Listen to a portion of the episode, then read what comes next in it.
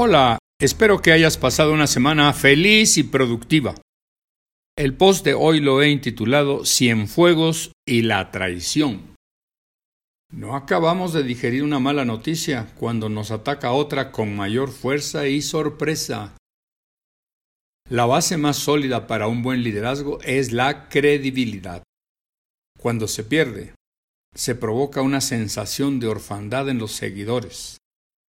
A partir del jueves 15 de octubre, las Fuerzas Armadas de nuestro país están obligadas a trabajar desde los cimientos para rescatar la credibilidad en la sacrosanta fidelidad y entereza del glorioso ejército mexicano.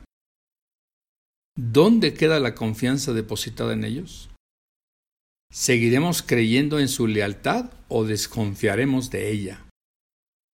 ¿Cómo es que un valiente y premiado, egresado del heroico colegio militar y con una carrera castrense verdaderamente admirable, cae en descrédito? ¿Cómo es eso? En expansión en línea y en todos los diarios se hizo relevante la misma nota. Es detenido en el aeropuerto de Los Ángeles el ex secretario de la Defensa Nacional, general Salvador Cienfuegos Cepela, por acusaciones de narcotráfico. Lo más sorprendente es que el cártel que se dice haber protegido es francamente desconocido. H-2, conocido como un brazo del cártel de los Beltrán Leiva, dominadores del corredor de Occidente entre Sinaloa y Nayarit. Los cinco cargos de los cuales es acusado son los siguientes asegurarse de que operaciones militares no fueran conducidas contra dicho cártel, iniciar operaciones militares contra sus organizaciones narcotraficantes rivales, localizar transporte marino para el embarque de drogas, actuar para expandir el territorio controlado por el cártel de Mazatlán al resto de Sinaloa, presentar a líderes del cártel con otras autoridades mexicanas corruptas, Todavía no han sido demostrados estos cargos. Por tanto, su culpabilidad está sujeta a comprobación. Pero el impacto nacional e internacional de la noticia ha erosionado para siempre la credibilidad en los altos mandos de las Fuerzas Armadas. Limpiar esa mancha será poco menos que imposible. Peor aún es que se asocia con el pensamiento de que no actuó solo. Hay más culpables. ¿Puedes imaginarte la desazón entre la tropa?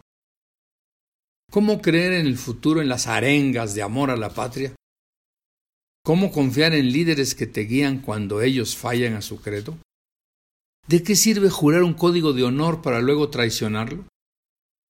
Si ese código es incumplido por los altos mandos, ¿los de abajo se sentirán obligados a la devoción de antaño? En las empresas contamos con declaraciones de misión y visión acompañadas de un código de conducta. ¿Qué pasa cuando los líderes ignoran esos postulados? ¿Se sienten obligados los demás miembros de la organización? Pues por supuesto que no. Para que todo postulado sea válido se requiere del ejemplo de los niveles más elevados de la jerarquía organizacional. Esa verticalidad es obligatoria para que una organización logre consolidar la cultura organizacional que requiere para triunfar en la vida comercial. Es muy probable que el general Cienfuegos se haya visto contagiado del ambiente de corrupción que lo rodeó durante los seis años que estuvo al frente de la Secretaría de la Defensa Nacional. Eso lo llevó a flaquear en un solo fatídico año, 2017.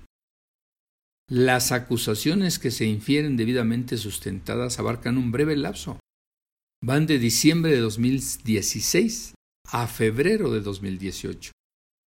Pero alguien que se dice incorruptible tiene la obligación de mantenerse así siempre y no dejar que sus acciones lo traicionen. El pecado de hoy no se limita a la flaqueza de un individuo, desparrama sus consecuencias al resto de quienes marcharon junto con él. Trágicamente este asunto es grave. Recomponer la credibilidad va a tomar muchos años. Bueno, pues te deseo una feliz y productiva semana Hasta el próximo miércoles. Ah, te dejo una reflexión de el filósofo Séneca. El honor prohíbe acciones que la ley tolera.